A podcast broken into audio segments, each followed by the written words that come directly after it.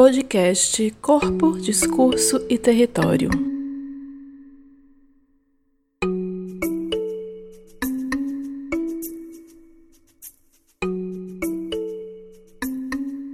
Olá, tudo bem? Eu sou Gabriela Leandro, também conhecida como Gaia, arquiteta e urbanista, professora da Universidade Federal da Bahia, do curso de Arquitetura e Urbanismo.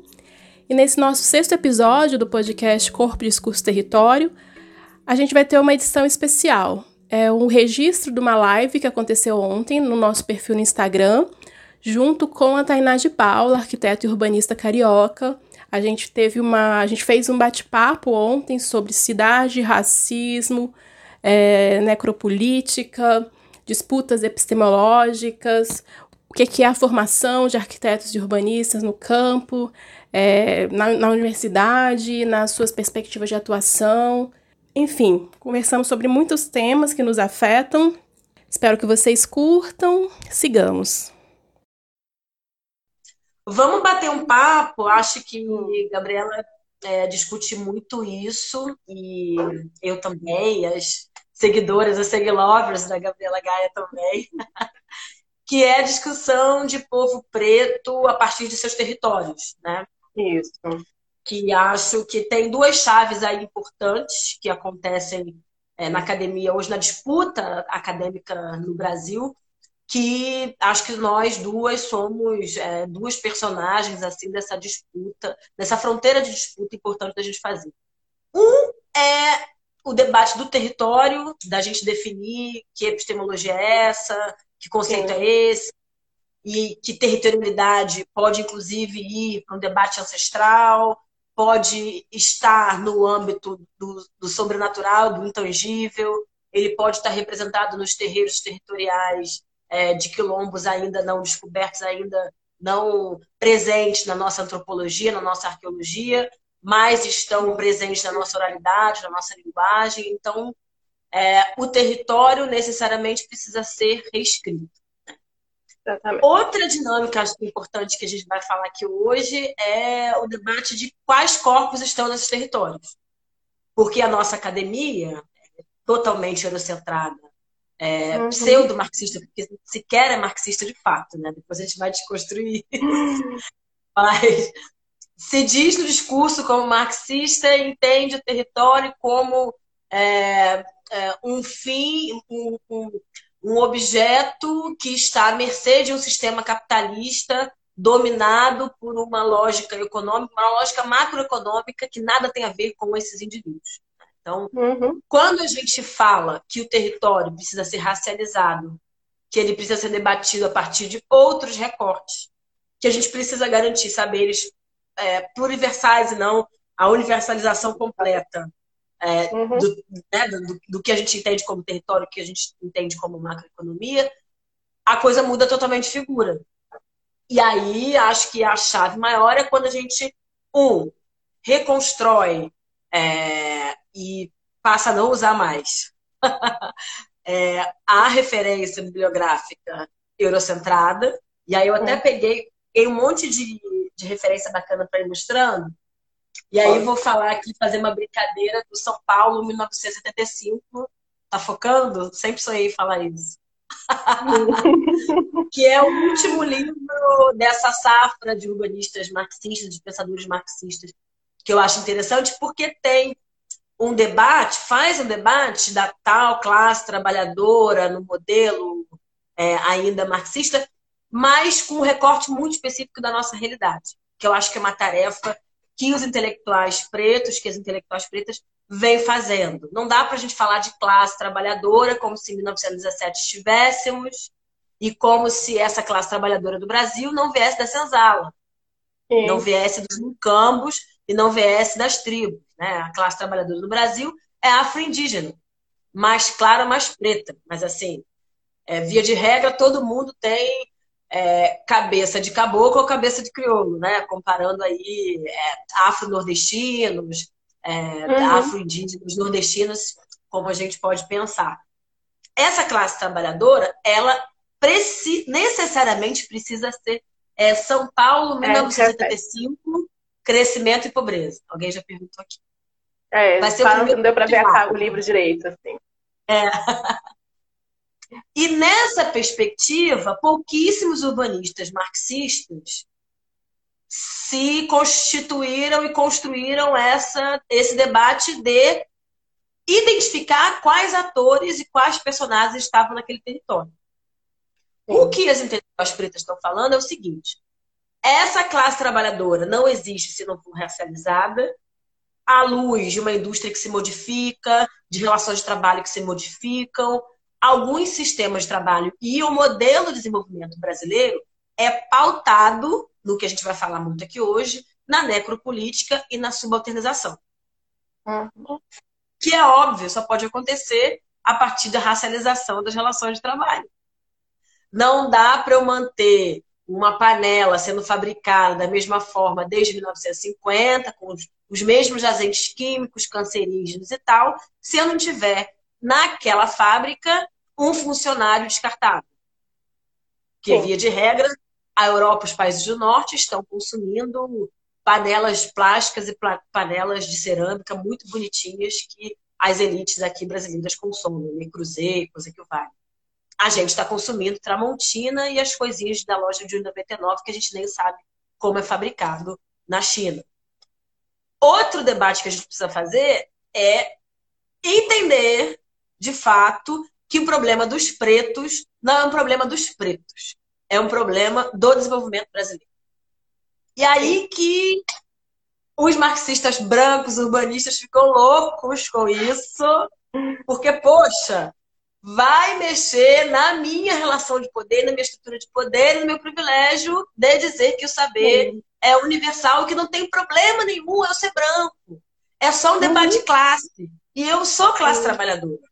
Querido, classe trabalhadora que tem empregada preta, que ganha 150 reais a diária para lavar sua latrina não é classe trabalhadora. Não. né? É amigo senzalista das grandes elites burguesas, da, da galera, da branquidade da sociedade brasileira. E isso é uma entranha profunda que a gente precisa cavucar, né? Acho que uma terceira chave que eu queria te provocar para você falar um pouco, trocar comigo, Gaia, é o debate do que, que a gente precisa fazer para construir um projeto de cidade, um projeto que delimite os nossos territórios em outra chave.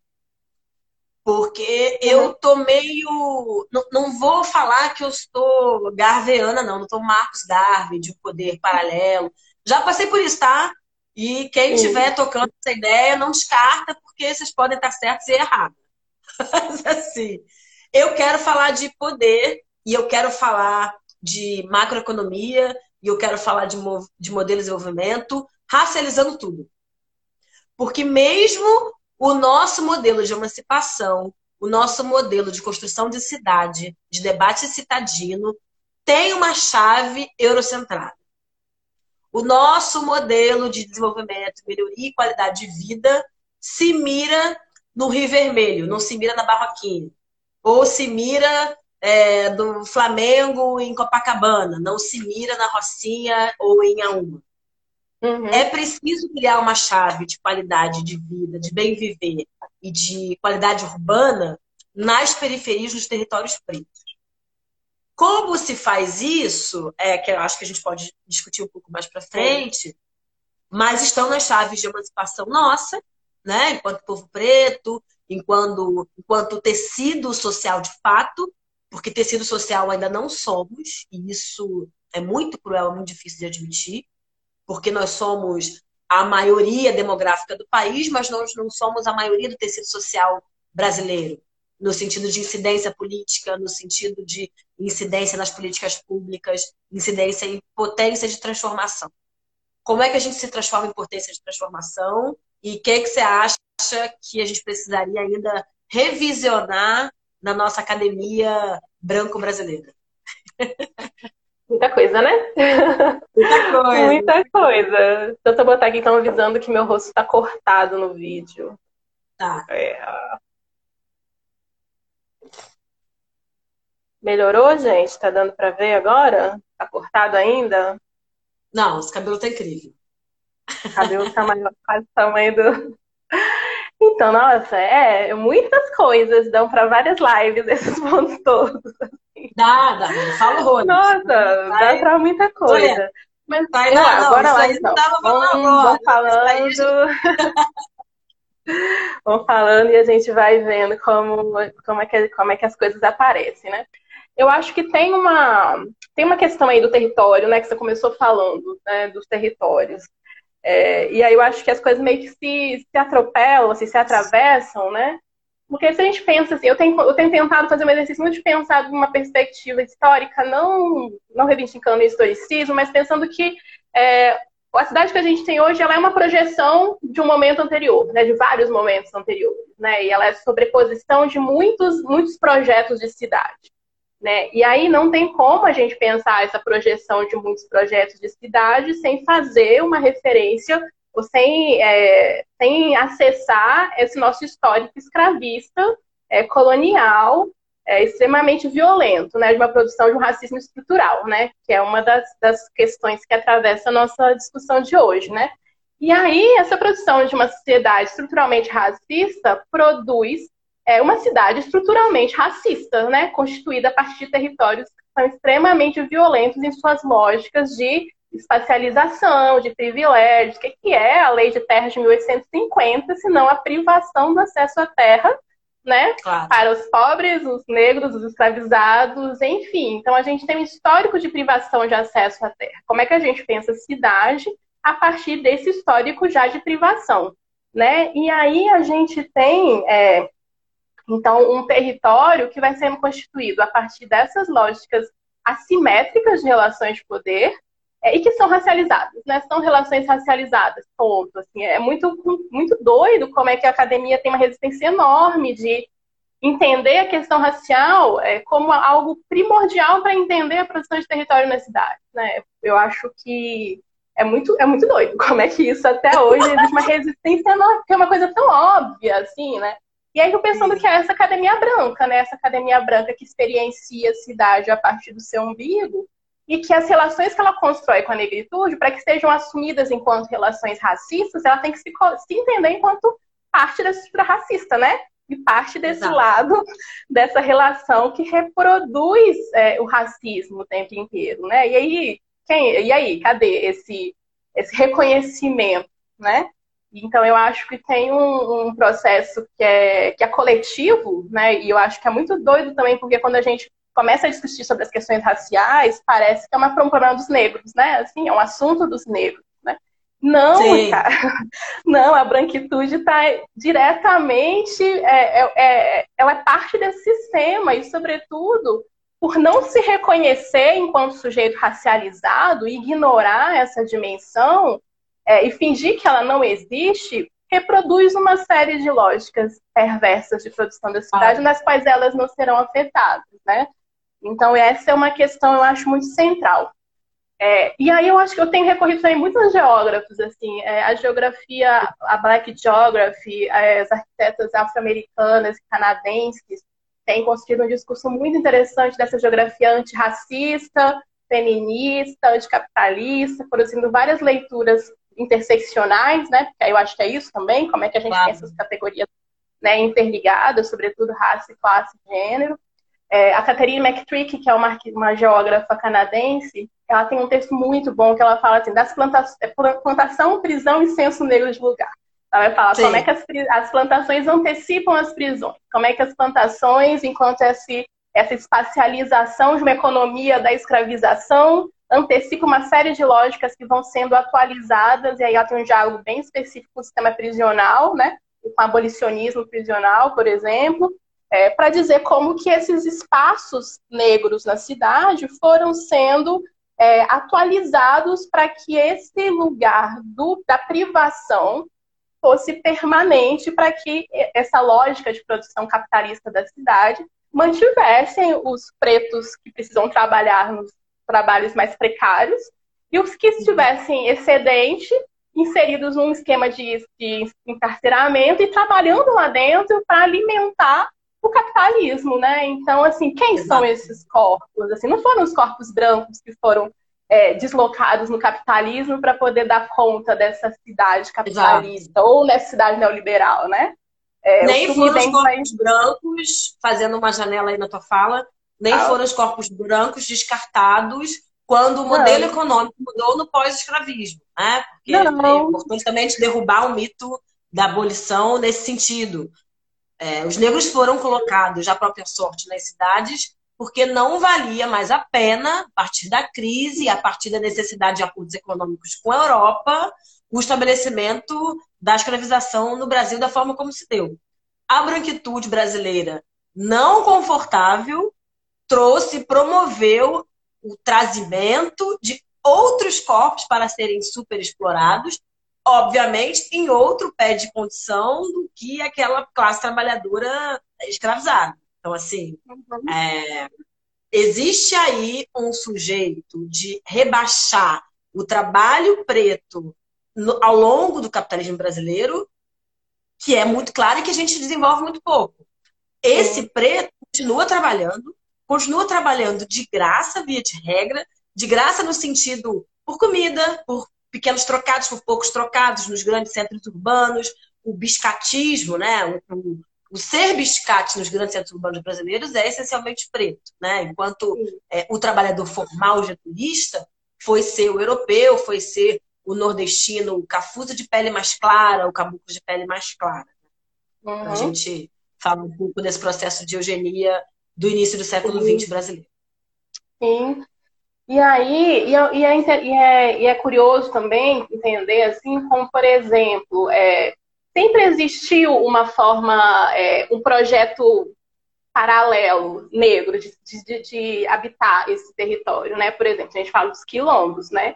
Que existiu desde o século XVI, com uma, cara, uma, com uma caracterização extremamente doida, assim, é 5 a, 2 mil pessoas negras é, reunidas, assim, como assim? O quanto de formas, o quanto de arranjos, de lógicas de gestão desse território, desse processo de produção, de interação com as vilas, de 5 a 2 mil, assim, são muitas experiências de um modo de habitar negro que, é, que tem a mesma temporalidade das cidades coloniais brasileiras.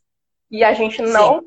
Entende essa existência, não estuda, e tipo, ela vira uma, um asterisco de um agrupamento de negros fugidos, quando não, assim, né? Então, desde o século XVI, eu acho que isso é, dialoga também com as questões que você colocou em relação à ancestralidade, de pensar esses territórios.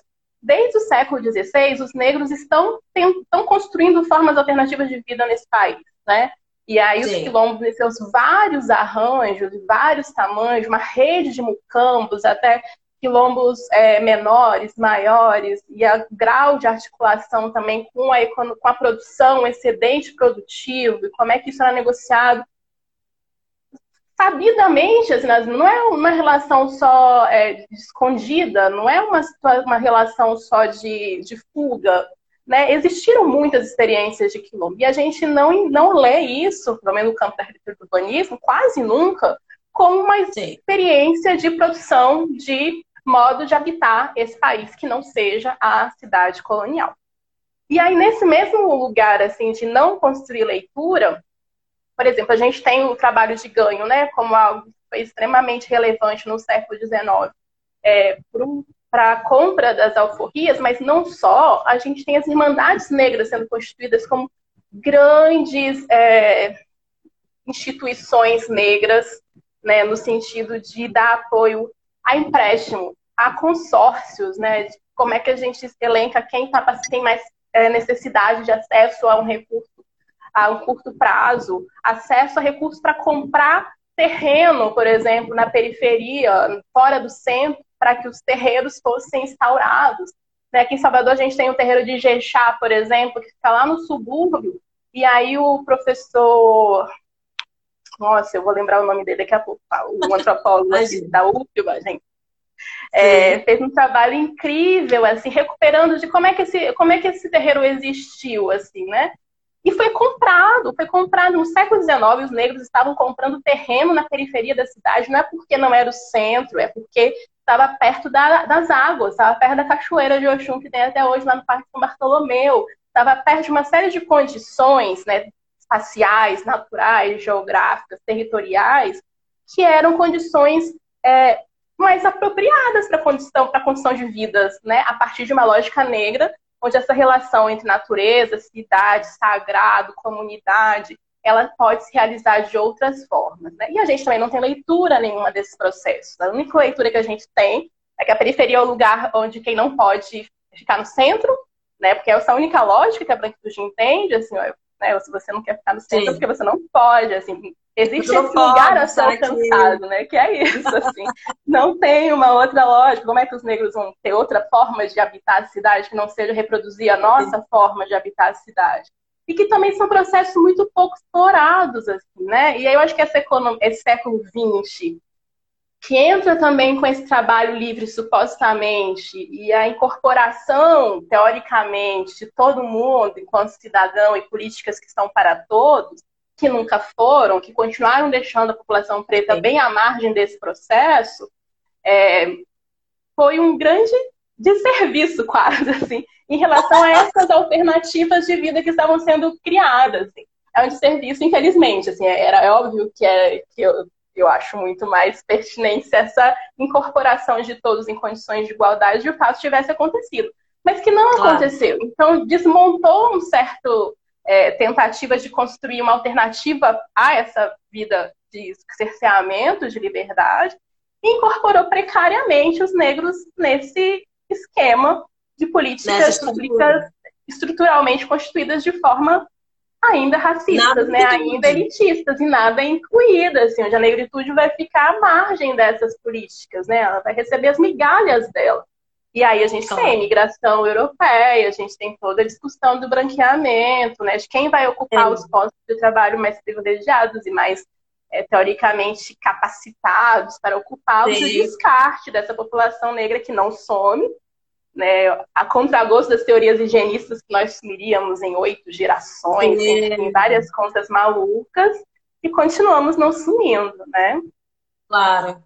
Eu estou vendo essa pandemia, falando um pouco de como é que a necropolítica ela se transforma também. Dá Isso, só um minuto, que alguém me lembrou o nome. É Wilson Caetano, Ed, valeu, o nome do antropólogo, professor da UF. Ah.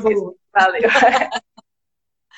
é, como, como o capitalismo, obviamente, se transforma e, na verdade, o sistema, e aí falando muito especificamente de Brasil, é, o sistema necropolítico brasileiro, ele também vai se adaptando a essas novas dinâmicas necessárias a esse capital.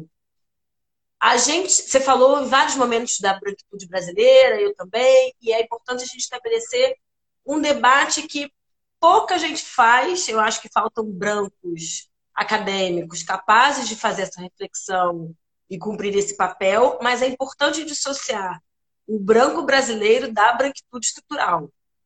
Sim. O branco brasileiro ele está subalterno na linha internacional do subdesenvolvimento da opressão, mesmo ele achando que é um branco europeu. Brancos que estão assistindo, vocês estão abaixo da linha do Equador e vocês têm os mesmos problemas estruturais que a população negra brasileira. E o corona né, de uma forma muito é, assustadora e cruel, estabelece esse pé de igualdade da estrutura precária do Brasil de uma forma muito acelerada. Afinal de contas, né, quando a gente pega o dono do Santander morrendo na Espanha e ricos e milionários indo para o sistema único de saúde porque lá que tem respirador, a gente se encontra no grande, na grande senzala brasileira, que a gente precisa reestruturar e recompor para ontem. Ao mesmo tempo, existe o pacto narcísico da branquitude que opera de uma forma muito rápida, né? É, o debate do fique em casa, o debate do fique bem, o debate do não solta a mão de ninguém, enfim, alguns pactos, marcadores, chaves que a branquitude começa a operar, como se todo mundo pudesse fazer isolamento social, como se todo Sim. mundo tivesse acesso à água. Estão é, aqui no Rio de Janeiro, que é uma cidade que não foi capaz ainda de superar a crise hídrica que passou recentemente e que ainda passa, só fomos atropelados pela loucura da pandemia do coronavírus, do Covid-19. Mas, via de regra, é, quando o isolamento começa, inicia, a gente tinha 35 favelas sem acesso à água. Né? E aí, favela, entendendo que no meio dessas 35 tem complexos de favela. Tem complexo do alemão sem água, é, tem complexo do urubu sem água. Então, assim, é, existe aí, revelado a partir da Covid-19, a racialização do tal direito à cidade. Quem tem direito a essa cidade, quem morre e quem vive. Quem acessa o conspirador e quem não vai sequer acessar fila de triagem porque não tem nem unidade básica de saúde na sua, no seu bairro. Então, assim, é... esses debates que podem ser muito iniciais, eu vou pegar o livro que queria mostrar para vocês, são fundamentais, eu acho que nas universidades e no campo dos urbanistas, que é o processo de descolonização. Porque se nós não somos mais colônia, se nós estamos ou deveríamos estar rompendo com os pactos coloniais, com os pactos imperiais, tem também um, um cineasta africano que vou pegar aqui para vocês, que trabalha muito isso, como é que a gente rompe pactos imperiais com, na verdade, os reais soberanos com os reais povos independentes. Quando eu vejo é, Estados Unidos com índices recordes de contaminação e de mortes, quando eu vejo Nova York, e quando eu vejo o Trump, ai de quem defender Trump aqui, dizer que ele é socialista, que ele é cubano, que ele é venezuelano, que ele é do direitos humanos, sei lá que raios a branquitude começa a inventar, as fake news da branquitude. O Trump trabalha o seu capitalismo e a sua economia interna para salvar os seus. Ele estabelece, na primeira semana de isolamento, reconversão industrial, que aqui não se fala. As fábricas continuam vivendo a sua vida como se nada estivesse acontecendo no Brasil. Uhum. E poderiam muito bem produzir máscaras cirúrgicas, ao invés de a gente ter que estar comprando máscara de China, de Rússia e de Raio Park existe um condicionante de blindagem da branquitude que não, que não existe no Brasil. E é importante a gente avaliar isso, porque já que nós não descolonizamos, e eu tenho usado decolonizando seu S, depois a gente pode explicar em outra live, se nós não decolonizamos esse processo, se nós ainda nos colocamos como subalternos, por que esses indivíduos farão algum pacto coletivo de mudança de estrutura e de autopreservação? Nós não somos indivíduos. Então, é uma problemática que a gente tem que resolver para ontem, e não é na, na pandemia, obviamente. É na mudança é. de estrutura urgente que a gente precisa construir. Tem um livrinho que eu sou viciada, que é esse aqui, ó, Descolonizar o Imaginário. Levanta aí. Não é nada de... Levanta aí. Descolonizar o Imaginário. Que fala sobre debate sobre pós-extrativismo e alternativas de desenvolvimento. Parece que é um livro escrito para o Brasil de cabo a rabo, porque nós nos acomodamos na forma.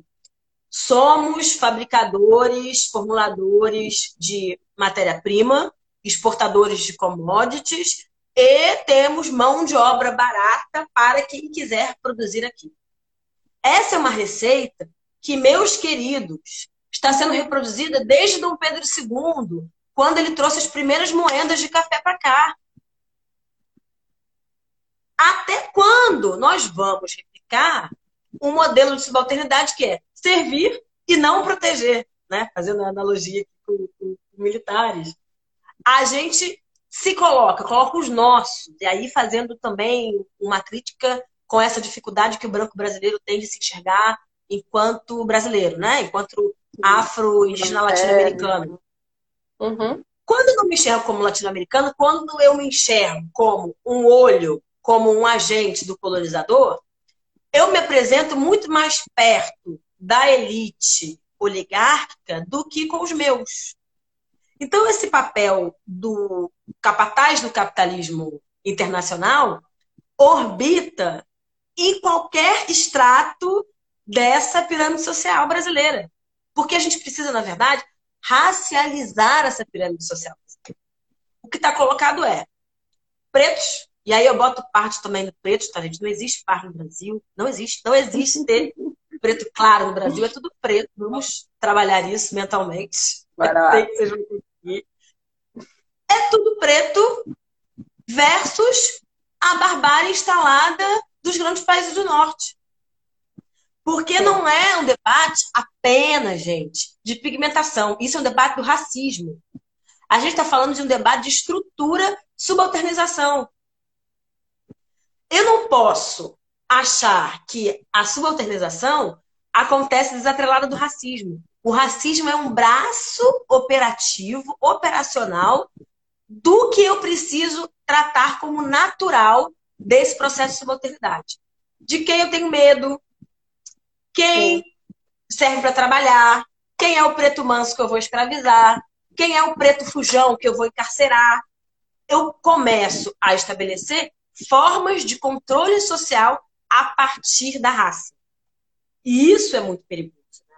Eu acho que Fanon fala muito bem sobre isso, acho que Mbembe vai falar muito bem sobre isso, mas sinto falta da gente entender que é, o branco brasileiro precisa produzir mais e se entender melhor. Eu acho que indígenas têm mu muitas contribuições. Eu acho que, acho que a gente avançou no debate da decolonização, mesmo eu achando que ainda é em si mesmado num debate que não toca racismo. A gente precisa aprofundar mais isso e tocar mais nas nossas feridas. Mas, falando aqui para os nossos amigos arquitetos, eu sei que tem bando de arquiteto aqui pensando junto com a gente, tendem a se encastelar num modelo que é a modelagem econômica. Ela é indelével, incontestável, inquestionável. E esses agentes, esses indivíduos que vão sofrer com esse capitalismo, estão esvaziados de identidade é, específica. Então, eu trato uma secretária branca que ganha 6 mil reais e que mora num bairro de classe média, da mesma forma que o porteiro preto que ganha 900 reais e que mora num bairro periférico, num bairro afastado. Não dá. Essa chave não casa. Porque uhum. essa cidade, essas cidades, esses territórios são totalmente distintos.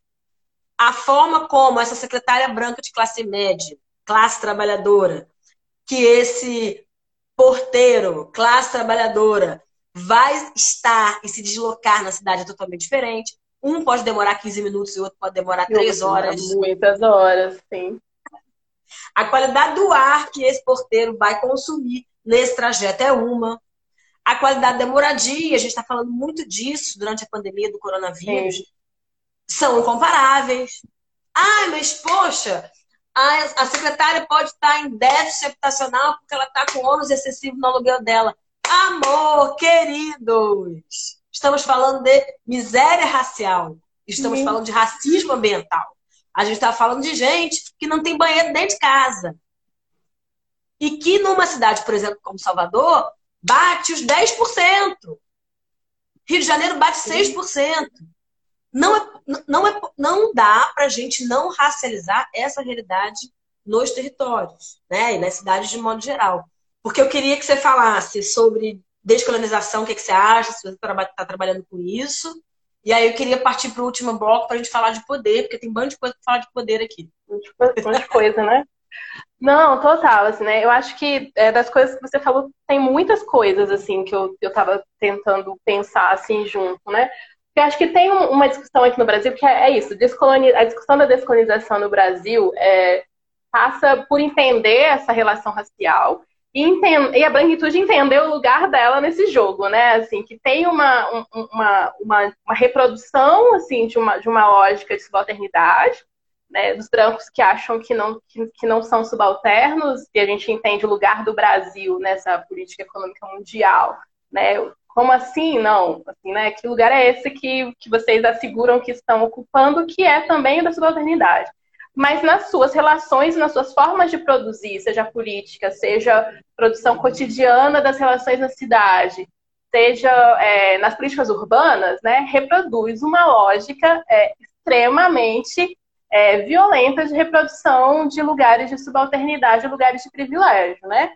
E aí é doido que, que a branquitude não entenda que, a, que, a, que a, a lógica dessa estrutura racista e da subalternidade os afeta também, né? Só entende quando ele precisa acessar o SUS, mas ainda assim ele vai acessar o SUS e quem vai acessar os respiradores novamente, vamos, fazer uma análise a partir da perspectiva racial, quem vai continuar se privilegiando, mesmo dessa estrutura do Estado é, e, da, e, do discurso do Estado mínimo que, que produz, assim, na hora que as situações chegam no extremo, quem vai continuar se beneficiando desse Estado, né? É, então, eu acho que tem uma complexidade assim do entendimento realmente da, da, leitura de que lugar é esse de reprodução de várias dinâmicas da colonialidade, da colonização, que não está dado pela branquitude, assim, né? E aí é, eu fico pensando é, que essa discussão do descolonizar, o decolonizar o imaginário, assim, é, é uma questão extremamente urgente, porque até quando a gente pensa, né, se a gente pensa no, no, na, na, atuação do arquiteto urbanista é, social, vamos pensar assim, é, nessa é muito repro, é, é repro, tá, tá, ali de novo, né? Tá ali de novo, entender qual é o lugar da cidade, qual é o lugar desses corpos que podem habitar é, essa cidade de uma forma razoável, que distâncias são esses deslocamentos, cadê esse, esse patrimônio da União, cadê os processos de reivindicação, de tomar esses edifícios bem posicionados para entender essa relação da presença na cidade, na dinâmica do trabalho, na dinâmica do acesso a equipamentos, na dinâmica do acesso ao centro da cidade, se essa for uma demanda, assim, e que não está dado, né? não está dado como questão, a cidade não está dada como questão. Está é, tá dado uma discussão de, sei lá, reparação de danos imediatos e urgentes, mas não tem um projeto de cidade que consiga subverter essa lógica é, é, de reprodução de violências e que seja uma lógica de cidade que seja pensado com uma perspectiva de, de descolonizar essa cidade, descolonizar essas dinâmicas, descolonizar essas práticas, né?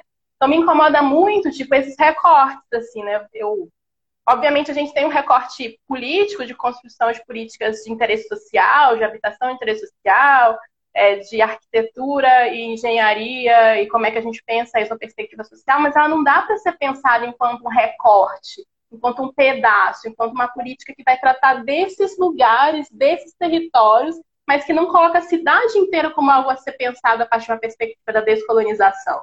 Que aí você mexe com tudo, você mexe com um monte de gente, você mexe com quem está no topo desses privilégios, né? E aí, como é Sim. que a gente é, constrói possibilidade de realmente descolonizar a cidade se não for pensando a cidade como um todo. É pensando claro. para além da, dos fragmentos, para além é, de um discurso tão situado, delimitado em alguns territórios. Assim, eu acho que é uma questão para pensar essa descolonização que não está dado, que não está dado. Acho a, a, Gabi falou uma coisa importante do modernismo. Olha, eu sou a rainha mãe do canal moderno. mas, mas tem uma chave importante do processo de descolonização. Por que, que eu acho? Porque tem três chaves muito importantes no processo de descolonização. Principalmente os alunos de arquitetura notem, porque eu já desisti dos arquitetos que estão aí no mercado. Brincadeira, não, mas é mais difícil. Um é uma nova perspectiva de construção estética, de reivindicação estética, de construção histórica, historiográfica da nossa narrativa. Assim, que a gente consolidou e, por exemplo, até fazendo propaganda, Gabi de Matos está aí, tem a revistinha Arquitetas Negras. Nesse livro, eu taco fogo num racista específico que a gente fica lendo, que é o Nestor Goulart Reis, que fala sobre a arquitetura, que o problema da arquitetura é colonial brasileira eram, são, foram os negros escravizados que não conseguiam deter os instrumentais necessários para construir boa arquitetura. Meu querido teórico branco, o senhor esqueceu de dizer que quando eu fui arrancar de África, estava construindo castelos e arquitetura monumentalista africana. Porque na Faso, Guiné-Bissau, Cabo Verde, tem exemplares maravilhosos da arquitetura do século XVII e que os portugueses simplesmente abstraíram isso. Nestor Goulart Reis, pode escrever, quadro da arquitetura do Brasil. Leia o livrinho da pequenininha assim, é... que todo mundo é obrigado a ler, eu sei que você Bibliografia é obrigatória de história da arquitetura brasileira, sempre tá lá. Total, total. Mas assim, ele é o retrato, coitado do senhorzinho, ele é o retrato do que a grande academia brasileira da arquitetura é e faz com um, os nossos corpos e a nossa contribuição, a nossa memória, a nossa historiografia e o entendimento anacrônico de Brasil, que é totalmente uma, uma aberração. Então, assim, brinco até com os estudantes de design, que é o seguinte: a bandeira brasileira, que todo mundo está com ranço de usar, né? ninguém mais usa camisa, camisa do Brasil por causa do bolsonarismo, precisava ser revisionada mesmo, porque aquilo ali nunca foi ordem e progresso. Aliás, a gente não se chama nem Brasil, a gente se chama, se chama Pindorama. Então, assim, nessa perspectiva de reconstruir tudo, quando com o que sobrar do Brasil pós-bolsonarista, que a gente tem que começar a falar um pouco disso, a gente precisa descolonizar, inclusive o que nos trouxe até aqui. Então, é muito importante a disputa dessa memória, e aí eu tô chata num nível. Aqui no Rio tem um lugar no centro do, do, da cidade que é denominado Pequena África. Sim. Mas toda vez que eu sento para escrever um troço, para participar de uma mesa, de alguma conferência, eu vem cá, meu querido, Pequena África como? Se tem mais de 3 milhões de corpos aqui plantados nessa área. Como é que você vai fazer? Quem veio antes, os corpos que você soterrou ou o VLT que você gastou 175 milhões para construir? Falo mesmo, e essa disputa tem que ser feita. Né? A gente precisa é, estabelecer no campo da arquitetura e do urbanismo, um marcador que diz: olha, a minha postura, querido branco, é de rompimento do que você entende como cidade ideal, como entendimento de memória. Essa, essa memória eu nego, rechaço. Essa grande escola de arquitetura paulista, a grande escola de arquitetura carioca, também nego, porque cidades modernas foram escravistas, foram, na verdade, mais pós-coloniais do que as cidades pós-coloniais propriamente ditas, as proto-modernas. É preciso enfrentar isso. O que e em que as grandes maiorias da população se apropriaram e foram beneficiadas com a arquitetura modernista, a não ser com as migalhas colocadas a partir de arquiteturas pontuais, como é, a, as obras de Redi, ou que era, inclusive, um arquiteto fora da curva dentro dos arquitetos modernistas. Enfim, é, os arquitetos monumentalistas ficam magoados comigo, mas é importante a gente falar que a função do arquiteto é garantir, a partir de uma funcionalidade social, a qualidade e o bem comum para todos. Então, quando você escolhe como matriz de legado arquitetônico, legado de cidade, o moderno, você está dizendo que você está construindo de legado a desigualdade e o modelo Brasília. Moram os militares muito bem no sétimo andar. Moram em cidades satélites que eu nem sei onde serão, os candangos. Essa é a receita da, da construção da cidade brasileira. Via de regra em todas as capitais. Então, assim, que é importante a gente levar para esses modelos de retomada de projeto e construção dessa cidade empretecida, Sim. E qual é, quais serão as nossas viradas de chave. E aí, nessa disputa, falar desde não, não é pequena África, é grande África, a gente precisa ter um governador lá decente para fazer o tombamento é, de vários territórios que ainda não estão preservados. Aí em Salvador tem o buraco do Tatu, aquele quilombo histórico, uhum. tem Canudos, que é, para mim acho que pode ser aí projeto de vida, de ficar um ano fazendo mapeamento daquele lugar, entendendo o que, que é aquela arquitetura remanescente. Precisa preservar aquilo, precisa entender aquilo, precisa fazer muito mapeamento arqueológico naquela área, naquele sítio. Enfim, a gente precisa se debruçar, fazer um mapa do nosso patrimônio negro brasileiro e estabelecer como critério que a gente vai estudar, que a gente vai construir nosso legado. E isso a gente ainda não tem consolidado. E acho que está no nosso campo de urbanistas pretas fazer. O segundo passo é a disputa né, dessa universidade. Gaia faz de uma forma muito mais brilhante que eu, não tenho a menor paciência.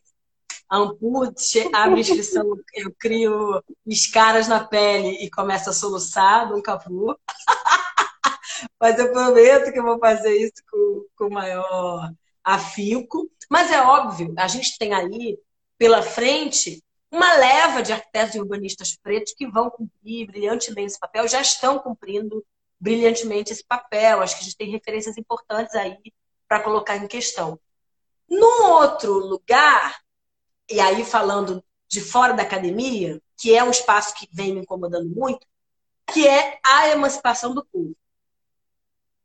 Como é que esses quase 70%, 72% de pretos e pardos brasileiros colam e chegam no meu discurso, no entendimento do que eu estou falando, porque a gente, quando entra na universidade, estabelece o distanciamento do que é esse ser preto que está lá a partir da toda sorte de precariedade, dificuldade de vida e tudo mais, numa lógica embranquecida de não se entender, de não se reconhecer e, por consequência, de não reivindicar o seu espaço na sociedade, no território, na cidade, enfim. Eu preciso comprar, comprar, com, compreender o que acontece nesse processo de buraco entre emancipação do povo preto e construção desse projeto que virá. Por isso que eu brinquei no começo que estava meio Marcos Garbo, é, mas não era assim tanto, porque, afinal de contas, eu não quero mundos invertidos nem o fim dos brancos. Eu quero o fim dos privilégios brancos, já estou dizendo aqui, saindo do meu armário, deixando muito claro. Mas eu acredito muito no mundo possível interseccionalizado.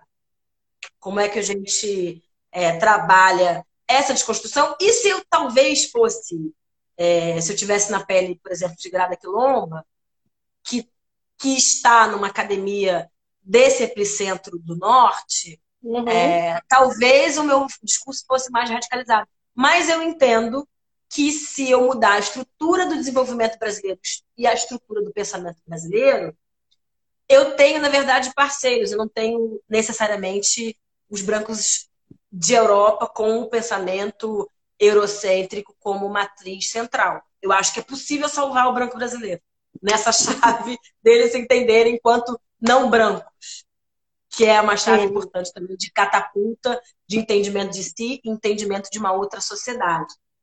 E aí, gente, estruturas de tomada de consciência e de reconstrução de novo projeto. Eu tenho aqui um livrinho que é bem pequenininho, chamado Poder Negro,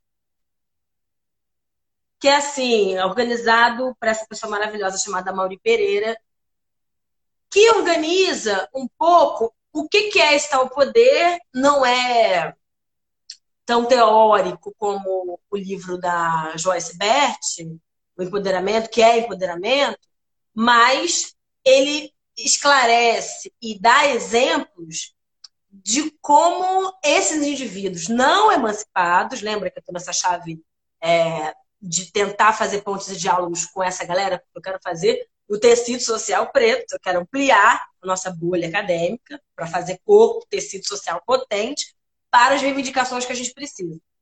E aí a gente precisa dar todos os exemplos, todas as possibilidades de transformação em todas as chaves, não só no território, não só no urbano, não só no campo da arquitetura.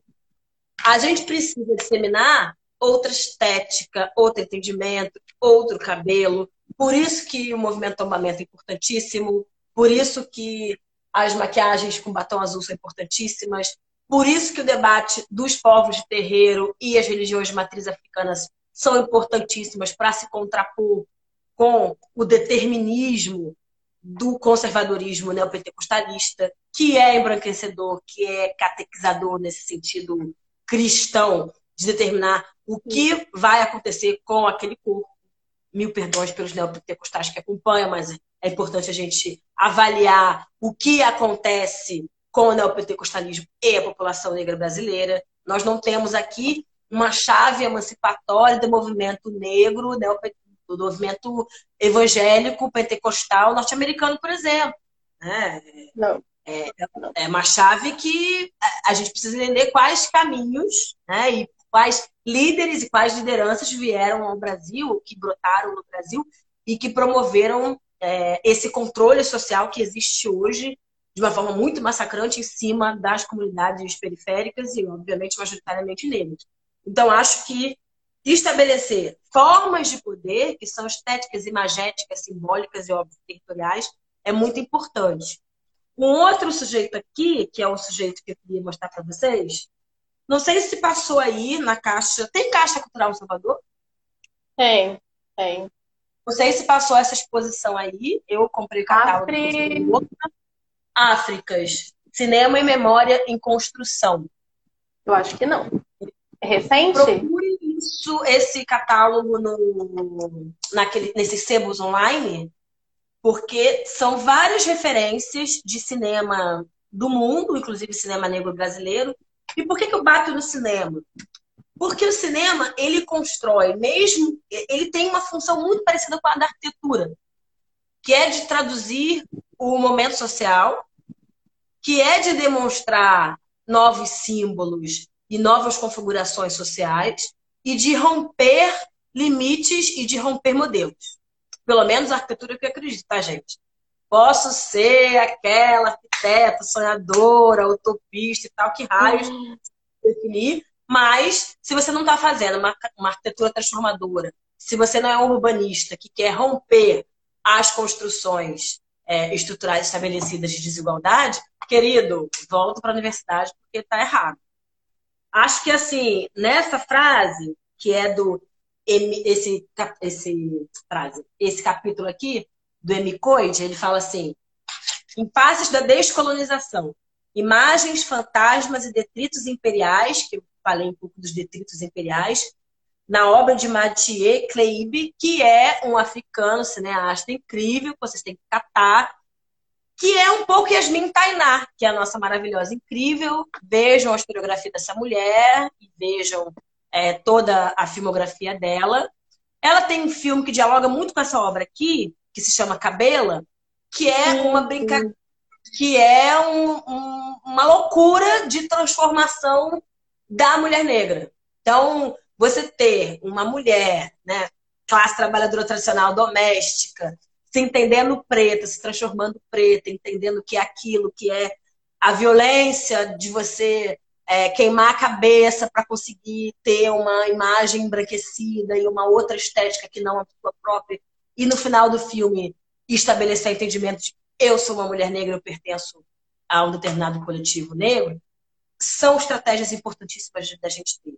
Eu acho que 10.639, né, a lei que fala um uhum. pouco da contribuição dos negros é, para a história brasileira, não foi suficiente para a gente conseguir fazer essa virada de chave. Foi muito importante, óbvio, senão a gente talvez não estivesse nem fazendo essa live, com tanta gente aqui acompanhando, mas não é suficiente. Eu estou interessada hoje nas estratégias de poder e emancipação. Estou interessada hoje nas disputas simbólicas e teóricas que a gente tem que fazer no campo da epistemologia e da ontologia da academia. Estou interessada em como os pretos universitários vão contribuir para esta nova sociedade descolonizada que a gente está falando aqui. Não dá para ter preto se formando e fazendo banheiro de madame. Pronto, falei. Não, mas eu acho que é até esse gancho assim que eu ia pegar assim para falar dessa relação de emancipação e como é que a gente faz chegar, né? Assim, é, o que eu fico pensando é pensando bem o meu lugar, assim, né, de, de professora. É, um, assim, eu acho que as ações afirmativas, né, é, foram foram extremamente relevantes para que a gente tivesse essa discussão construída hoje, né? E um e um curso de arquitetura que é um curso historicamente branco, fosse ficasse menos branco um pouco, né? Assim, ainda é um curso majoritariamente branco, mas que está menos branco. É, e aí pensando mesmo nessa relação entre os alunos que entram, né, vindo dos territórios populares, né, que até muito pouco tempo não vinham, é, e eles como sendo esse potencial é, é, irradiador, digamos assim, não só irradiador, mas que faz a ponte com a, com a academia, né? Que está nos territórios e que vai para a academia e que volta para os territórios. E como é que a gente faz para que eles não saiam fazendo banheiro de madame, né? Que para mim é um outro, é, um, é uma questão ainda muito difícil, porque a gente depende dos nossos pares brancos, porque quantos professores de arquitetura negros existem? Cara, eu conto no dedo. Assim quantos professores de arquitetura negros e que não e que entendem esse lugar da produção de arquitetura, de formação de profissionais no campo de arquitetura e urbanismo, enquanto uma formação emancipadora, porque a branquitude não está preocupada em formar emancipadores. Não é essa a questão. Ainda que a gente possa disputar com eles, porque se a gente não pensa a formação emancipadora, a gente vai reproduzir as mesmas lógicas de violência da cidade. Mas estamos muito longe de que a branquitude formadora de arquitetos entenda é, o poder, da, a necessidade, a urgência de formar sujeitos emancipadores para a transformação dessa cidade, né? Então, eu tenho pensado muito, assim, eu acho que hoje a minha grande questão é como é que esses estudantes entram na faculdade e não saiam é, reformadores de banheiros de madame, né? Ou então, é, trabalhadores das lojas de planejados. É, e aí a faculdade dá muito pouco instrumentos e ferramentas para que a emancipação possa ser pensada enquanto objetivo para claro. estudantes. Assim. Porque a faculdade quer estabelecer a estrutura do privilégio, né? Quem são os professores Sim. de projeto nas universidades, na linha de regra? Eles já têm seus filhos que serão os donos do escritório, então não pode ter dono de escritório preto. E vamos combinar, eu não quero que os pretos façam reforma do banheiro, eu quero no mínimo, as mansões, né, gente? A casa da, da Marília Mendonça precisa de um projeto de arquitetura. Brincadeira! Ai, ai. Não, e uma outra questão, assim, acho que além de não sair é, fazendo manhã de madame, é como é que a faculdade não desperdiça o que esses estudantes trazem de, de, de, de leitura de mundo, de epistemologia, de lugar, de território, de espacialidade. Claro. Como é que essa, essa disputa desses símbolos, né, e desses imaginários, né, e dessa estética, porque o que de via de regra acontece é que ela, eles precisam abandonar tudo para conseguir se formar enquanto arquitetos imaginados por essa academia que formam arquitetos brancos, né? E, a, e, tudo que está fora disso, tipo, não serve. Não é estética, não é memória, não é territorialidade, não é espaço, não é arquitetura, não é cidade. Né? E aí uma grande preocupação é não só eles não saírem fazendo é, banheiro de madame, mas como é que eles conseguem ficar até o final, porque é violento claro. pra caramba esse processo, né? Então, é, e é uma disputa enorme, é uma questão enorme, porque as pessoas, enfim, os outros formadores não entendem que essa é uma demanda legítima, que isso é um problema para o próprio curso de arquitetura, né?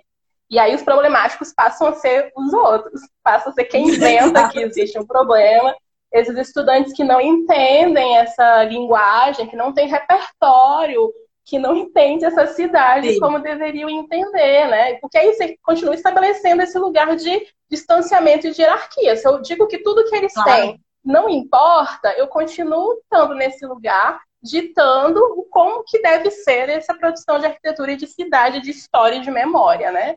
Então, se os uhum. brancos não descolonizarem é, esses, esses brancos formadores de arquitetos, de urbanistas, não, não revisarem a sua própria, seu próprio lugar, é, é isso que a gente tem, assim, enquanto perspectiva é, a curto prazo, né? E aí os estudantes têm sido, pelo menos, é, acho que não só aqui na UP, mas eu acho que isso tem aparecido em muitos lugares, é, quem consegue construir o tensionamento, né? E aí, óbvio, estão lidando com os ah. problemáticos, os que inventam problemas, ou então é, enfim, ah, o preto então, barraqueiro, né, gente? O preto barraqueiro, preto barraqueiro. Que, não se, que não se submete, Você não é um né? preto, embranquecido, que veste roupas de branco, ipsilíteres, que é manso, que gasta rios de dinheiro com aqueles materiais que os brancos usam nas, nas pranchetas.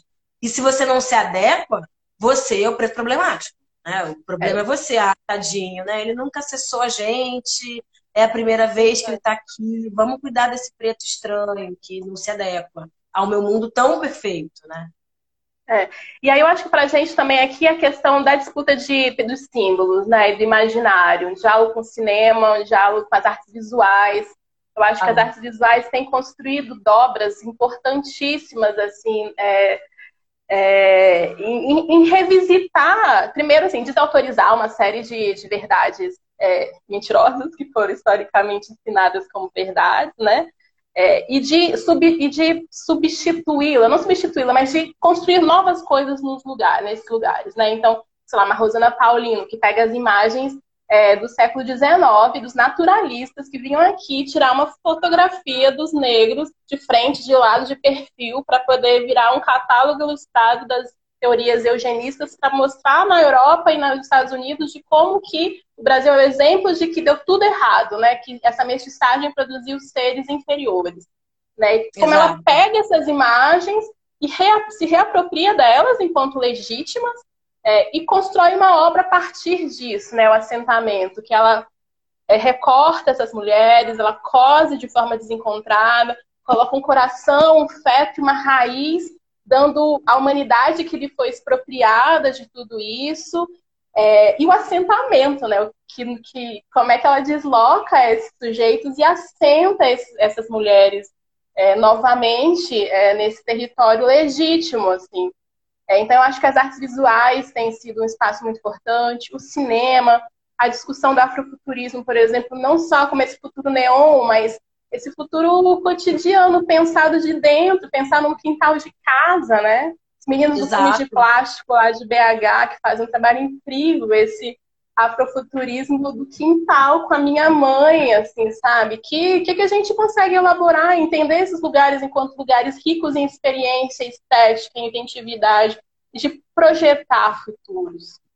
Tem uma, uma pesquisadora que dialoga muito com a obra da Octavia Butler, né, que para mim a literatura também é um outro lugar extremamente rico de pensar esses processos, que chama Valida e Marisha. Ela trabalha com a ideia de ficções visionárias, assim, ficções visionárias do povo preto, assim, né? E aí ela vai falar, por exemplo, assim, cara, no século XIX, o sistema escravocrata, é, pensar a liberdade de hoje foi uma tarefa do século XIX, né? Uma tarefa dos negros do século XIX, de imaginar uma possibilidade de liberdade. Né? E como é que ela foi politicamente construída? Como é que ela foi é, coletivamente construída pelos negros, assim, né? E ela meio que reivindica qual é, então, esse futuro que a gente consegue mobilizar, para mim é uma tarefa da nossa geração, é, a nossa geração é um projeto da geração anterior à nossa, né? O sonho da geração anterior à nossa. As políticas de cotas não foi a nossa geração que construiu, foi as gerações Exato. anteriores à nossa. Então, que legado é esse que a gente consegue pensar, imaginar, né? E aí esse imaginário precisa ser mobilizado por dimensões políticas, estéticas, afetivas, técnicas, tecnológicas, entender essas tecnologias negras que estão presentes e que foram responsáveis pela sobrevivência histórica dos negros nessas cidades, assim, né? É, o quintal, gente, o que é o quintal? O quintal é maravilhoso enquanto uma estrutura urbana, né? A gente ah. pensa as redes de solidariedade, a tecnologia do cuidado, a política do cuidado que as mulheres negras foram alimentando e construindo e atualizando para que a vida nas comunidades fosse possível. Imagina o que, que é, o que seria a vida nas comunidades sem uma política do cuidado, né? Que o capitalismo e a branquitude mercantiliza, né? Em termos dessa relação é, de valor de, valor de mercado precário nesse, nessa relação com as empregadas ou com os empregados, né? Mas que para a população negra a política do cuidado tem um outro significado, que aí não dá para equiparar o feminismo branco que a discussão do cuidado é uma discussão de gênero, claro, mas ela tem dimensões muito distintas. O que significa muito cuidado distinto. é muito claro. distinto o que significa cuidado, né? Então, como é que a gente mobiliza esse cuidado, monte de coisa para. O cuidado de mulheres negras passa pela sobrevivência, pela dinâmica do sobreviver, né? Que é uma lógica fora da chave das mulheres brancas. Passa, total. E como é que a gente consegue entender, ter leitura sobre isso tudo, né? entendendo enquanto legítimo, entendendo enquanto a Zara está falando aqui, ouço essa história, é a história da minha bisavó e da minha avó, e são exatamente isso. Ah, como é que a gente não desperdiça isso que nos manteve vivas, vivos? Porque o Viva da Mulher Negra também é um vivo que envolve toda uma comunidade que está no entorno dela, não é um vivo individual. E como é que a gente consegue projetar isso para pensar outros futuros? E aí não tem como não pensar essa, esse território, essas espacialidades, essas relações entre lugares de cuidado, lugar de moradia, lugares de cultivo, lugar de compartilhamento, né? Que são lugares que estão fora da racionalidade modernista de pensar a cidade, na neoliberal então esquece, a não ser o valor é, de, do mercado, né, da cidade mercadoria, e nessa mercadoria do neoliberalismo e esse capital financeiro internacional extremamente violento em termos de ações e de velocidade da violência de transformação das cidades, é, o que, que a gente consegue construir de alternativa, né? Eu acho que essa é a nossa missão, assim, o que, que a gente consegue construir de alternativas é, sem desperdiçar o que nos trouxe até aqui. Que lugar é esse da branquitude nesse, nesse rolê? Assim, ah, como é que a gente entende essa produção de alianças, mas como é que a gente também entende os limites é, dessa relação para que ela não se torne uma relação autoritária e novamente violenta e novamente hierarquizada? Como é que a gente faz com que a gente não morra, né? Que é isso, o genocídio da população negra está matando jovem negro todo dia e como é que essa falência falência ainda não, mas como é que esse, essa possível é, é, limite do sistema de saúde, que vai também deixar os pretos de fora novamente. Então, como é que a gente sobrevive é, dentro dessa estrutura, construindo as nossas alternativas que sempre construímos para manter vivos, mas como é que a gente politiza isso para pensar projetos de cidade do futuro? Né? Eu acho que esse é um grande é. desafio. Claro, acho, acho que essa chave que você coloca é muito importante, Gaia. E eu penso muito, fazendo a chave do hoje e abrindo para a chave do amanhã. Para a gente passar aí para as perguntas, que o povo está frenético perguntando. Uhum. Eu acho que no hoje a gente tem um sistema necropolítico a partir do Estado. Eu estou falando aqui do Rio de Janeiro, que importou o presidente miliciano para todo mundo. E a gente tem hoje um Estado narco-miliciano neopentecostal, colocado aí para o Brasil inteiro como o modelo do novo normal, né? do que a gente entende como o que será, o, o que deveria ser o futuro do pensamento da sociedade brasileira. Mas a, a, chave curiosa disso aí, que mesmo a gente tendo um aumento dos índices de violência, mesmo nos últimos 15 anos a gente chegando no ápice aí de, de hiperencarceramento, de ultraencarceramento aqui no Brasil, nós estamos falando de um povo que vive na chave da sobrevivência há séculos. E mesmo antes do processo de Asprônia. Importante a gente falar disso, da condição de sobrevivência ancestral também à África. É, acho que me, quando fui, enfim, tenho um diálogo agora estreito com a África e acho que isso tem contribuído muito para essa reflexão que eu estou fazendo agora, que é um debate que é o seguinte, é, o povo africano, e tem uma, uma lenda banto que eu vou falar aqui rapidamente para vocês, que é, é do se deixar morrer para renascer das sombras, das cinzas, perdão. Que é uma alegoria parecida com a da Fênix e tal, mas que também está aqui numa lógica é, ancestral, milenar do, do povo africano, que diz o seguinte: nós estamos morrendo neste momento. E por isso que a alegoria do Sankofa é tão importante. Nós precisamos olhar para trás para esse sofrimento para construir o nosso futuro. Por isso que eu acho que no pós-pandemia, é, onde todo mundo vai estar muito perdido e esse polo do capitalismo branco vai movimentar, serão os pretos, os pretos que se organizaram, que construíram seus modos de resistência, de sobrevivência nas periferias e que vão absorver seus conhecimentos é, das formas de empreendedorismo, das formas de bicos históricos e na forma de sobrevivência, é que vão estabelecer os rumos da nova dinâmica social brasileira. Sendo muito franca aqui, acredito piamente nisso. Uhum. E acho que vai ser um pouco é, papel dos urbanistas pretos falar que existe um afrofuturo a ser desenhado. Cara, a gente fala muito pouco sobre afrofuturismo aqui no Brasil, e mesmo que chega, é uma coisa muito ligada ao mainstream, né? Eu acho que Pantera Negra, Wakanda, explodiu aqui no Brasil de uma forma super impactante e não estou é, rebaixando a importância disso. Eu acho que espaços de encontro, eu sou super amiga do promotor da Wakanda, de Wakanda aqui do Rio, e acredito que em Salvador tem encontros pretos nesse sentido.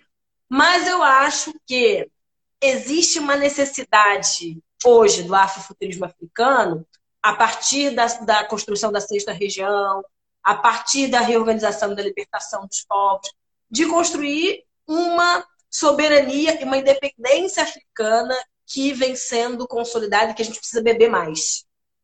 É, tenho acompanhado muito o Conselho Pan-Africanista, bate muito nisso. Eles têm uma disputa e uma, uma, uma construção teórica pesada em cima de renda, em cima de modelagem econômica para os nossos, que eu acho também que é uma coisa que a gente está é, tá engateando ainda, a gente faz pouco ainda, os pretos brasileiros falam pouco sobre macroeconomia aqui no Brasil, a gente precisa ter mais economistas pretos para burilar isso.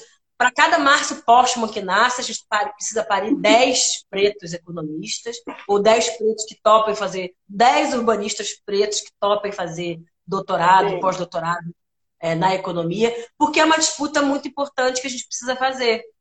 É, eu acho que o modelo da cidade da branquitude faliu. Uhum. E a gente é, continua é, entrando no barco dos urbanistas brancos que não querem admitir isso. Eu não quero, é sendo franquíssima aqui, fazendo não, um Porque tem, um, tem uma coisa também, né, dessa geração que lutou para que essa. lutou por um, por um planejamento, por uma reforma urbana, por um urbanismo que de alguma forma era visto como democrático, libertário, e Sim. faliu, né? Fato, faliu. Sim. Né? E, tá, e é Sim. isso, assim, faliu mesmo, gente. Assim, né? Precisamos é, admitir isso. E tem uma dificuldade enorme em admitir. E fazer uma outra É. Até peguei aqui para vocês verem. Eu não sei se vocês tiveram curiosidade de pegar a agenda da ONU. Tenho o desprazer de ser conselheira dessa burocracia aqui absurda. E isso aqui, gente, é o projeto da branquitude para o século XXI das cidades. Não dá, está errado, está errado. A gente tem que pegar a Agenda 2030 e começar a rir de ponta a ponta. Porque não cabe na nossa cidade brasileira da necropolítica, não cabe. Então, qual vai ser a nossa chave? Qual vai ser o nosso novo paradigma? Eu quero muito mais me debruçar no transporte da periferia, na universidade da periferia, na água da periferia, no sistema aquaviário da periferia. Como é que a gente vai falar sobre outras formas de morar da periferia do que consertar a Zona Sul dos grandes centros, do que falar do VLT, do que falar em transporte de massa para um centro que vai falir. Eu acho que esse contato com a China, todo mundo ficou meio psicótico com a China, isso é meio cíclico, mas todo mundo, obviamente, está olhando a China por conta do coronavírus. E a China tem um modelo curioso de comum capitalismo, né? Comunista e capitalista ao mesmo tempo, porque eu obrigo todo mundo a ser capitalista, mas eu digo que é para o bem ver que está tudo certo. E nesse modelo é, de autopreservação, de extremo autocuidado, porque eu sou, é, vamos combinar, um indivíduo onde tecido social é integral, não é essa zona da necropolítica aqui no Brasil, eu tenho que cuidar de todo mundo. E na pandemia, eu cuidei mesmo. Morreu muita gente, mas eu operei todo o meu aparato do capital para salvar esses indivíduos. Eu girei todo. E desde o autocuidado da vovozinha chinesa com sua máscara, e aí tem é, esse debate aqui, Masks for All, aqui no Brasil, onde, gente, só funciona com alta testagem e com, e com a gente sabendo quem está doente ou não, né? Não dá para a gente colocar máscara de pano para favelado e achar que a gente vai conseguir é, controlar coronavírus com máscara de pano. Existe uma construção da desimportância do brasileiro que está diretamente atrelado ao nosso sensalismo cotidiano. Ou a gente rompe com a necessidade que o Brasil tem de construir novas senzalas e foca no sentido estreito de que a periferia tem que ser a centralidade e não estar a serviço do centro. A gente tem que acabar com essa lógica do centro-periferia de uma vez por todas, porque isso também é, é um determinismo de quem, na verdade, tem o centro fora. Né? Os países do norte são o grande centro e nós somos a grande é periferia que é o STEM. Então, assim, se a gente bebe dessa lógica, a gente está mimetizando uma, característica extremamente colonizadora. Então, bora romper? Bora deixar de construir os prédios de General Jardim que os nossos nunca vão morar? Vamos construir a nossa periferia com qualidade de vida, com qualidade de cidade, qualidade de moradia para ontem? E como é que faz isso, Tainá? Como é que eu construo para pobre? Como é que eu construo para preto? Como é que eu faço projeto para preto? Queridos, vamos nos organizar em cooperativas, vamos estabelecer bancos é próprios. Eu estou enlouquecida no pensamento de bancos populares, como é que a gente faz investimento, alto investimento para preto, alto investimento para os nossos territórios. A gente precisa criar renda fundiária para os nossos. Não vão urbanizar minha favela? Ah, que pena para você, meu amor. Eu estou me autofinanciando, eu não preciso do seu Estado branco. Você me esqueceu? Ah, tá ruim para você? Tá com crise hídrica? Tá com crise alimentar? Ah, eu tenho plantação aqui de, de orgânicos na, no topo das minhas favelas. Eu quero plantação de orgânico em todas as favelas do Brasil. E acabou.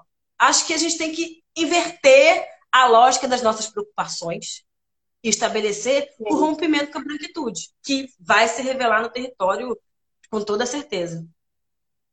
Total. Pergunta, tava, é... Não, vamos ver, vamos ver as perguntas, né? Mas eu acho que essa discussão da, da etnobotânica, por exemplo, é uma discussão que precisa entrar na nossa discussão de paisagismo, né? Tipo assim, pensar segurança alimentar, porque assim, e são coisas que não estão, assim, não estão, porque a lógica né, da, da, do pensamento de que cidade é essa que está sendo pensada, formada, estudada, Tipo, é a lógica onde essa, os territórios não estão, né? Ou estão enquanto, enquanto algo a ser combatido, né? Algo a ser moldado para continuar reproduzindo a lógica da cidade branca, né? A Gabi tá falando aqui, Gabi de BH, concordando, é inventar uma outra linguagem. Pedro Vara tá falando das faculdades privadas que querem informar mais ainda então que o mercado, né? Se as as primeiras disciplinas que vira, virão a, a, em EAD, né, à distância, são as disciplinas de Sim. história. É né? Cilada então, Bino, é Cilada Bino. EAD Cilada. Se organizem para acabar com isso. Reinaldo falando que a estrutura social fora das universidades se repete dentro da faculdade, é isso mesmo. A arquitetura como é ensinada e o mercado se torna tão branco elitista que a gente desiste da disputa, Betânia falando. Legal. Uh, o Júnior falando que na cabeça neoliberal essas histórias são somente apagadas, as histórias negras. Parece que tem um encontro aí já sendo marcado nessas, nessas conversas também. É, Salvador. A gente falou de auto-organização e aí já, já tem um coletivo aqui montado. Alguém falou de montar uma arquitetura, de uma faculdade de arquitetura negra. É um projeto meu de vida, tá? Eu quero montar uma escola de arquitetura. E na periferia, né? É, eu fico pensando muito assim na, na, na faculdade, assim, né? Na centralidade dos campos, não é isso, assim, a centralidade que os campos têm na cidade, assim. Não tem um campus lá perto de Valéria, a Dara que está aqui, que é uma estudante de graduação, que é de Valéria, que é lá no limite de Salvador, no subúrbio, final do subúrbio. Cara, não tem, assim, é, é, é uma centralidade de tudo. Fazer uma janela aqui. O Júnior falou: teoria história da arquitetura urbanista, história dos brancos. é total. Você entra e sai da disciplina, 360 horas só branco o tempo inteiro. É, aqui tem sido esse exercício de tentar é, encaixar em, na, nas, nas, disciplinas esse referencial que não seja referencial branco, porque é esse referencial que que que está dado assim pelo campo, né? Um dos grandes exercícios Total. que eu tenho feito enquanto professora é isso, cara. Bora mapear cadê os, os não brancos nessa, seja construindo teoria, seja enquanto referência de projeto, de escritório, é, de urbanismo, de política urbana, porque não estão, não estão nas, nas, nas referências das academias. Tem gente pedindo para falar sobre necropolítica e a relação com o projeto de cidade da branquitude. A gente falou muito sobre isso. Você quer, isso é pegadinha para a gente ficar mais uma hora de live. Mas acho que o que, que, eu acho que é a chave nesse, nessa relação? É, o projeto. Não existe necessariamente um projeto específico da necropolítica. Eu vou explicar isso. Existe um projeto de manutenção de poder. E esse projeto da manutenção de poder ele pode vir é, com bem-estar social, com uma agenda de bem-estar social, ou, no caso brasileiro, ele se, esse privilégio necessita do extermínio de, de determinados corpos. E aí acho que eu falei em determinado momento lá na, na outra live sobre o Trump, né? O Trumpismo. Mesmo o cara que é o Bolsonaro do mundo, né? Numa, numa hiper escala, o mais escroco possível, estabeleceu como prioridade reconversão industrial para produzir equipamento de proteção individual é, é, hospitalar para os, o atendimento dos doentes do coronavírus. O capitalismo brasileiro não opera nessa chave. Não vai ter, para além do velho da van, doando 10 respiradores lá. Não, não vai ter isso. A Ford, a Fiat não vão ser obrigadas a construir respirador aqui no Brasil. Porque, afinal de contas, ela não tem que dar conta de afro-latino-americano nenhum. Porque, afinal de contas, essa galera é mão de obra barata. Eu vim aqui, meu querido, para escravizar e matar essa gente. Se o Estado não mata na base da caneta, mata na base da bala. E aí, falando que esse genocídio, a gente precisa entender o que é o genocídio. A gente entende muito o genocídio brasileiro apenas na chave do racismo. Os pretos foram construídos historicamente como inimigo social e se estabeleceu a partir de um braço operador, é, no caso, a polícia militar ou os aparelhos policiais, são os exterminadores desses corpos que são inimigo público. Esta linha de construção, ela só se estabeleceu porque, na verdade, estes corpos são descartáveis. Eu tenho um capitalismo que não absorve essa classe trabalhadora. Eu tenho um capitalismo que não quer absorver essa classe trabalhadora, porque isso significaria mudar o tipo do meu modelo de desenvolvimento. Porque veja bem, gente, vamos combinar que a gente teria um bando de preto bancário, um bando de preto trabalhando em indústria, um bando de preto professor, um bando de preto em farmácia. Não significa dizer que é só a chave da inserção social, é a chave da, é a chave da inserção econômica. E se eu estou inserindo economicamente corpos pretos, na lógica da farinha pouca, meu pirão primeiro, porque tem uma bigorna, tem uma tábua, tem uma tora que impede o Brasil de desenvolver, gerar empregos, gerar agendas de pleno emprego, gerar desenvolvimento, eu tenho pouco emprego qualificado. E eu preciso manter esse pouco emprego qualificado para os filhos dos professores de vocês de arquitetura. Estou fazendo só um exemplo aqui para vocês entenderem. É um funil de gente. A indústria 4.0 brasileira, na verdade, significa a indústria meio ponto zero do escravismo brasileiro. Porque o escravo que não presta mais, eu matava, tacava fogo nessas aulas. O escravo que perdia a sua, o seu potencial produtivo, eu exterminava. Não tem a menor diferença entre o preto que não serve mais do século XIX e o preto que não me serve mais, que é massa de descarte, do século XXI do Brasil. A gente precisa entender que tem uma dinâmica econômica aí da porra do gargalo do desenvolvimento brasileiro precisamos entender de macroeconomia para entender o racismo brasileiro. Não é só, ah, eu não gosto de preto, ah, é só racismo. Não é uhum. só a chave racial que está em jogo, é a chave econômica. Então, explicando um pouco aqui essa necropolítica com esse projeto de cidade. Por quê? O projeto de cidade, onde os brancos moram, é só onde os privilegiados moram. Que num, numa, numa, num território que a gente está racializando, é óbvio que é branco, não é preto que está mandando ali. É só o meio por cento de preto. É o Neymar, nem sei se está preso, está solto, e a meia dúzia de pretos ricos que, que existem no Brasil. Mas de resto, gente, via de regra, está todo mundo empilhado em favela. Sim. É isso, e eu acho que essa dimensão né, de entender é, é essa macroeconomia né, é, como, como forma como esse como o racismo estrutural se, se mantém, né, que não, não vai é isso. A, a Sueli Carneiro, na tese dela, fala assim: tem, tem, tem determinadas dinâmicas que não precisa nem aparecer a categoria negro para que é, ela seja mobilizada é, nessa chave de, da eliminação do genocídio. Porque, por exemplo, a economia é uma dessas questões. Você não precisa mobilizar a categoria raça, negro, branco, assim, distinguir como é, qual é o lugar de quem nessa economia para que ela continue matando preto, né? Porque ela tem uma forma de se elaborar que ela dispensa a necessidade de construir categoria racializada na sua é, na sua na, na forma de, de, visibilizar esse procedimento que vai resultar em matar a gente preta, né? Então, se a gente não se não se apropria, né, do entendimento de como é que essa engrenagem econômica funciona como é que ela se articula com essa engrenagem política de manutenção de determinados representantes né, nas instâncias políticas, que vão atuar para favorecer, para que essas relações continuem dessa, de, dessa maneira, né, ou, ou, que continuem sendo privilegiados. Não tem nem falar, por exemplo, mas o que, que é a lógica é, eleitoral brasileira bancada por grandes, grandes construtoras. Tipo assim, como é que a gente vai pensar cidades outras num país onde as grandes construtoras elas vão bancar grandes campanhas, assim, que cidade espera-se que se tenha, né?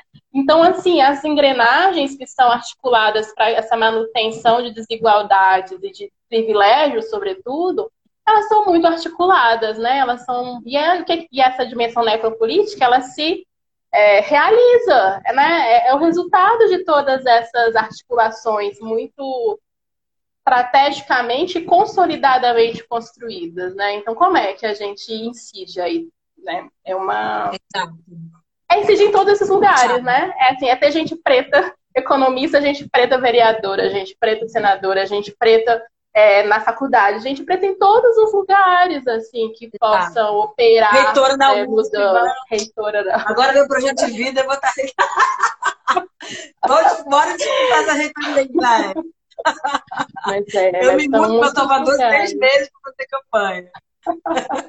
É, mas são muitos lugares, né, para se ocupar. Assim, claro. São muitos lugares para tomar conta, né, para se, apro se, se, apropriar mesmo desses lugares. Claro. E trazer mais os nossos, né? Como é que a gente vai. Trazer mais. Fazendo esse acúmulo a partir desse, desse tecido social preto mais potente. Queridos e queridas, Vamos. chegou a hora de partir? Tem pergunta? Gente, lançaram o céu, colei aqui, ó. Maravilhosa. Tainá, prefeita do Rio. Já lançaram, tá na vereadora, vocês são terríveis. Queridos Ai, e é, queridas, foi ótimo. Gaia foi ótimo, adorei. Eu adorei, acho que a gente pode repetir. De dois em dois meses vamos. a gente repete. Vamos, povo... dois em dois meses a gente faz uma live é. Ótimo, Muito gente. Bom. Adorei esse papo, né? Renderia, rende muitas coisas. Assim. Qualquer dúvida, a gente é, responde lá no inbox, do Insta, Isso. eu modero. Quem não me segue, me siga. Também, quem não seguia Gaia, quem não seguia Corpo, Discurso e Território, sigam. Ana, vem visitar a gente em Salvador, eu vou, queridos, eu vou. Venha, venha, vamos combinar essa vinda da Tainá em Salvador. Me chamem e a gente combina essa live melhor, tá bem, Gaia? Adorei. Bora, adorei também. Beijo, Tainá. Beijo, querida, tchau. Até, tchau, gente.